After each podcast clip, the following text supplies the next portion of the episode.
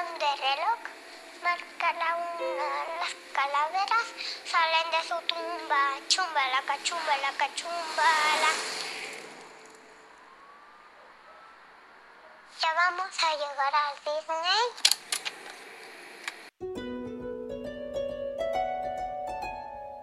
La película Los Lobos del director mexicano Samuel Kishi lleva a sus espaldas el premio Generación K Plus de la Berlinale, 13 nominaciones a los premios Ariel de la Academia de Cine Mexicana y la nominación a Mejor Película Iberoamericana en los premios Goya 2022. Los Lobos ha conectado con todo tipo de audiencia, pero especialmente con los más jóvenes, quienes se han sentido identificados con sus dos pequeños protagonistas, Max y Leo, dos hermanos en la ficción y en la realidad, quienes recién llegados a Estados Unidos con su madre, utilizan su imaginación para aguantar el paso de las horas mientras esperan a que ella, Lucía, vuelva de sus múltiples trabajos. Su aburrimiento se convierte en la semilla de su supervivencia mientras imaginan aventuras a través de sus alter egos, dos pequeños lobos ninja. Los Lobos relata un coming of age demasiado temprano para Max, el hermano mayor, y nos muestra dos prismas de la migración, el de los niños y el de Lucía, pero ambos una misma realidad que discurre paralela al sueño americano. Hoy charlamos con Marta Reyes Arias, quien interpreta a Lucía, papel que le valió la nominación a Mejor Actriz en los Premios Ariel en 2021. Bienvenidos a Cápsulas de Morfina, conversaciones con contexto.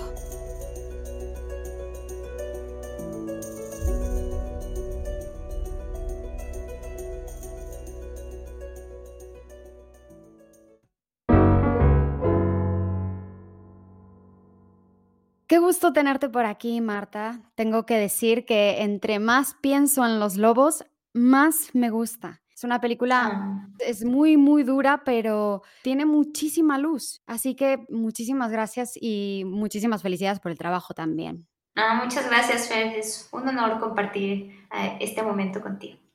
Gracias, bienvenida. Y pues tengo una debilidad, tengo que admitir, y obsesión también por la vida y los cuentos de Lucía Berlín. Y lo primero que se me vino a la cabeza viendo Los Lobos fueron las similitudes en tu personaje con la escritora estadounidense. Más allá del nombre, pues ambas se buscan la vida en Albuquerque, son madres solteras, trabajan en limpieza. ¿Qué tanto imprimiste de Lucía Berlín en tu personaje o qué tanto de la madre de Samuel Kishi, el director de la película? Fíjate, nunca me había preguntado eso. Yo creo que a lo mejor es porque no conocen a Lucía Berlín, que digo, ah, qué mala onda, ojalá más personas la conocieran porque es maravillosa.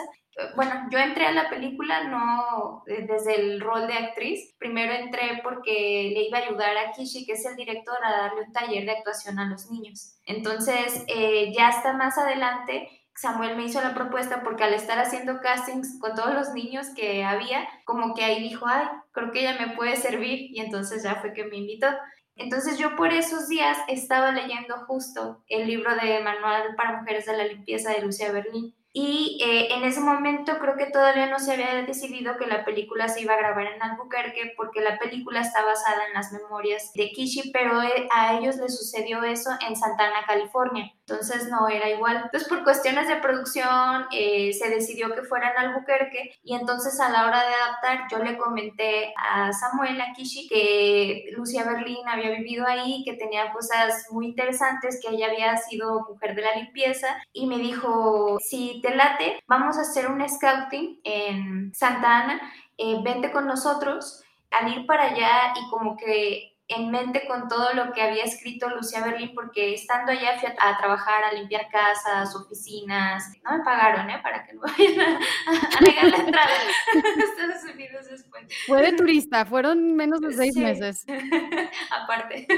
Como que eso me ayudó mucho a entender cómo iba a ser eh, ahora sí que el cuerpo de esta mamá, que tenía que ser un cansancio extremo, el tono del cuerpo pues un poco más tranquilo, porque estaba yo como hacía box en ese momento, esto estaba como un poquito distinto. Entonces fue como ir adaptando todo eso. Pues ahora sí que sí, yo creo que Lucía Berlín me ayudó a sensibilizar toda esa parte de una manera como más orgánica al estar yendo a estos lugares a y creo que lo, lo, retratas bastante bien, este cansancio y lo que también me gustaba mucho era que Los Lobos rompe totalmente la idea de la madre abnegada que tiene que ser perfecta, cariñosa y dulce. ¿Tú crees que en la sociedad mexicana, por ejemplo, haya todavía miedo de admitir que algunas madres lo están pasando fatal y que son seres humanos complejos? Sí, completamente. Yo creo que hasta el día de hoy es hasta un problema. Empezando porque la maternidad es un trabajo y no se valora como tal en nuestro país. Eh, se exige, ¿no? Que todas las mujeres maternemos a todas las personas a nuestro alrededor, aunque no seas mamá. Es decir, como eh, si eres hija en una familia de hombres, pues tienes que servir la comida, tienes que hacer no sé qué, que son cuestiones pues machistas. Eh, así se dice, pues aunque nos duela y nos pese y queramos decir todo el tiempo que no lo somos lo somos y un montón. Entonces creo que el hacer este personaje con otra mirada, que es esta cosa de, pues es una mujer que lucha, que se esfuerza, que está ahí, y no, no por querer decir que las mamás no quieren a sus hijos o así, que es eh, también muchos hombres acá nos han exigido eso, pues como de, ¿por qué no es cariñosa? Es como, si es cariñosa, ¿por qué no está presente? Está presente. Es una mamá, de hecho, incluso muy creativa porque usa la grabadora para estar ahí, para seguir educando educando, para seguir acompañando, para estimular la imaginación. Regla número uno, no salir nunca del departamento. ¿Y se está quemando? Regla número dos, cuidarse entre hermanos. Se te van a caer las nalgas pero pues sí, no va a ser la mamá que está llorando, sufriendo como estamos acostumbrados a ver en, en muchas cosas audiovisuales en el país. Eh, a mí eso me daba un poco de miedo eh, a la hora de presentar la película acá, porque sí era de, ay, ojalá reciban bien el personaje y no sea como ir a criticarlo, ¿no? Pero como hay tantas mujeres en esta situación en nuestro país, está tan normalizado que las mamás sean madres solas que no se dice madre soltera, que de hecho me, desespera mucho cuando en entrevistas digo, son madres solas y en, la nota ponen madre soltera. Su estado de relación no tiene que ver con si está criando sola o no a sus hijos para mí pues era importante que el personaje tuviera estas cosas porque la mamá de Samuel así es, porque la mamá de los niños así es, porque la productora de la película, porque así somos. Entonces era para mí como esta hasta responsabilidad social de darle esta pues como toque de realidad a la película. Yo creo que con eso también se une con Lucía Berlín porque habiendo tenido seis hijos en el contexto en el que vivió, cambiando de ciudad a otra. Lucía Berlin but Kenward Elmsley, who is my dear, dear friend, calls me Lucia. Estás escuchando Cápsulas de Morfina. No te olvides de darnos a seguir en cualquiera de las plataformas de podcast donde nos estés escuchando y en nuestras redes sociales. En Instagram estamos como arroba cápsulas de morfina podcast, en Facebook como arroba cápsulas de morfina y en Twitter como arroba morfina cinema. Gracias por escucharnos, queridos capsuleros. Continuamos. Y ella no es una mujer o no refleja en sus cuentos específicamente que sea mi amor, mi vida, te voy a hacer tus huevitos rancheros. No, iba a sobrevivir, ¿no? Y les enseñó al fin y al cabo eso. Creo que muchas madres hacen eso, pero no lo valoramos porque creemos que es su obligación y no es una obligación. ¿Qué más se te quedó grabado de todo ese proceso, de la gente que conociste?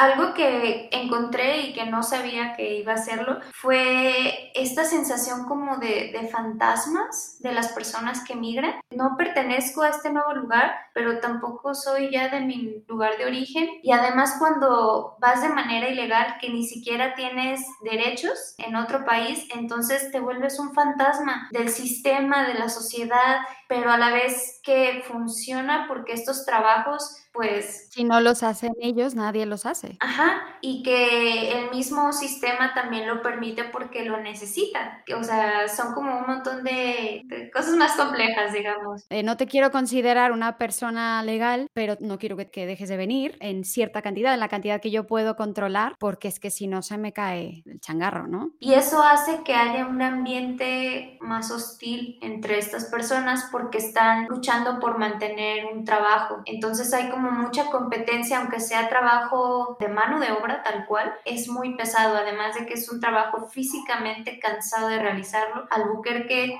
fuimos en verano, entonces alcanza temperaturas de 38 grados, 40 grados y pues con las secadoras industriales, el piso del, perdón, el techo de lámina, de verdad es muchísimo, muchísimo esfuerzo. Entonces para mí era irreal que esta mujer llegara a sonreír y a jugar con sus Pues. ¿Qué conociste de Marta interpretando a Lucía? El trabajar con los niños, con Max y Leo, que son hermanos en la vida real, eh, sus papás accedieron a, a, prestármelos unos días antes de irnos a grabar. Entonces ellos se fueron a mi casa. Entonces estuvimos ahí haciendo vida juntos. Entonces desde ir a pagar la renta, ir al súper, cocinar para ellos, ayudarlos a cambiarse, bañarse. O sea, una experiencia inmersiva en la maternidad, ¿no? Curso express. Sí. Y como el ver que todas mis acciones tenían consecuencias en ellos, eso fue como muy muy fuerte porque pues estaba acostumbrada a hacer todo sola y, y de repente como cualquier decisión les afecta, para bien o para mal. Y a la vez eh, como tanta convivencia me hicieron eh, como aprender muchas cosas de mí. Por ejemplo, en ese tiempo creo que todavía yo hacía muchas cosas como ponía a los demás antes que a mí. Entonces me acuerdo que una vez estábamos comiendo un pastel de manzana y la parte de arriba estaba buenísima y la de abajo no tanto. Bueno, Max y Leo estaban comiendo la parte de arriba y yo nomás de la de abajo y me dijeron, ¿no te gustó la de arriba? Y yo, no, sí es lo más bueno. Y yo, pero ¿por qué no comes de arriba, solo de abajo?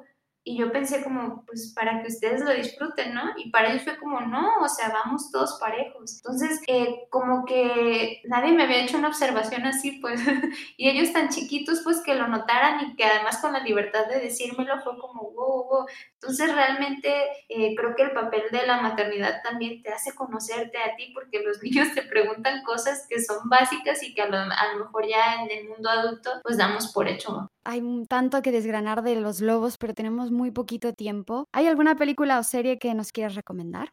Una de las series que más disfruté el año pasado eh, está en HBO y se llama My Brilliant Friend. Es una adaptación de las novelas de Elena Ferrante, de Las Amigas, la de Mi Amiga Brillante. Creo que son tres temporadas en HBO y están muy buenas. Fíjate, ahorita que estamos hablando de, del papel de las mujeres y de la relación de las mujeres unas con otras, esta serie aborda dos niñas que son amigas en un pueblito en Italia y entonces es cómo van creciendo y cómo les va afectando todo a su alrededor. Y hasta donde va la serie, van ahorita ya como en la entrada a la vida adulta pero está, de una manera, está realizado de una manera tan inteligente y con tanta humanidad y creo que es lo que más he visto que sí es apegado a cómo somos las mujeres. Pues lo pondremos en la descripción del programa My Brilliant Friend. Les recuerdo a todos los que están escuchando que Los Lobos está disponible en la plataforma Filmin y en Latinoamérica ya se puede ver por HBO Max y también en el cine. Así es. Eh, también en Estados Unidos y en Francia ahorita están en, en el cine. Genial, pues si alguien nos escucha en Francia, por favor vayan a ver esta película maravillosa. Marta, muchísimas gracias por pasarte a Cápsulas de Morfina. Te mando un abrazote y felicidades otra vez por el trabajo.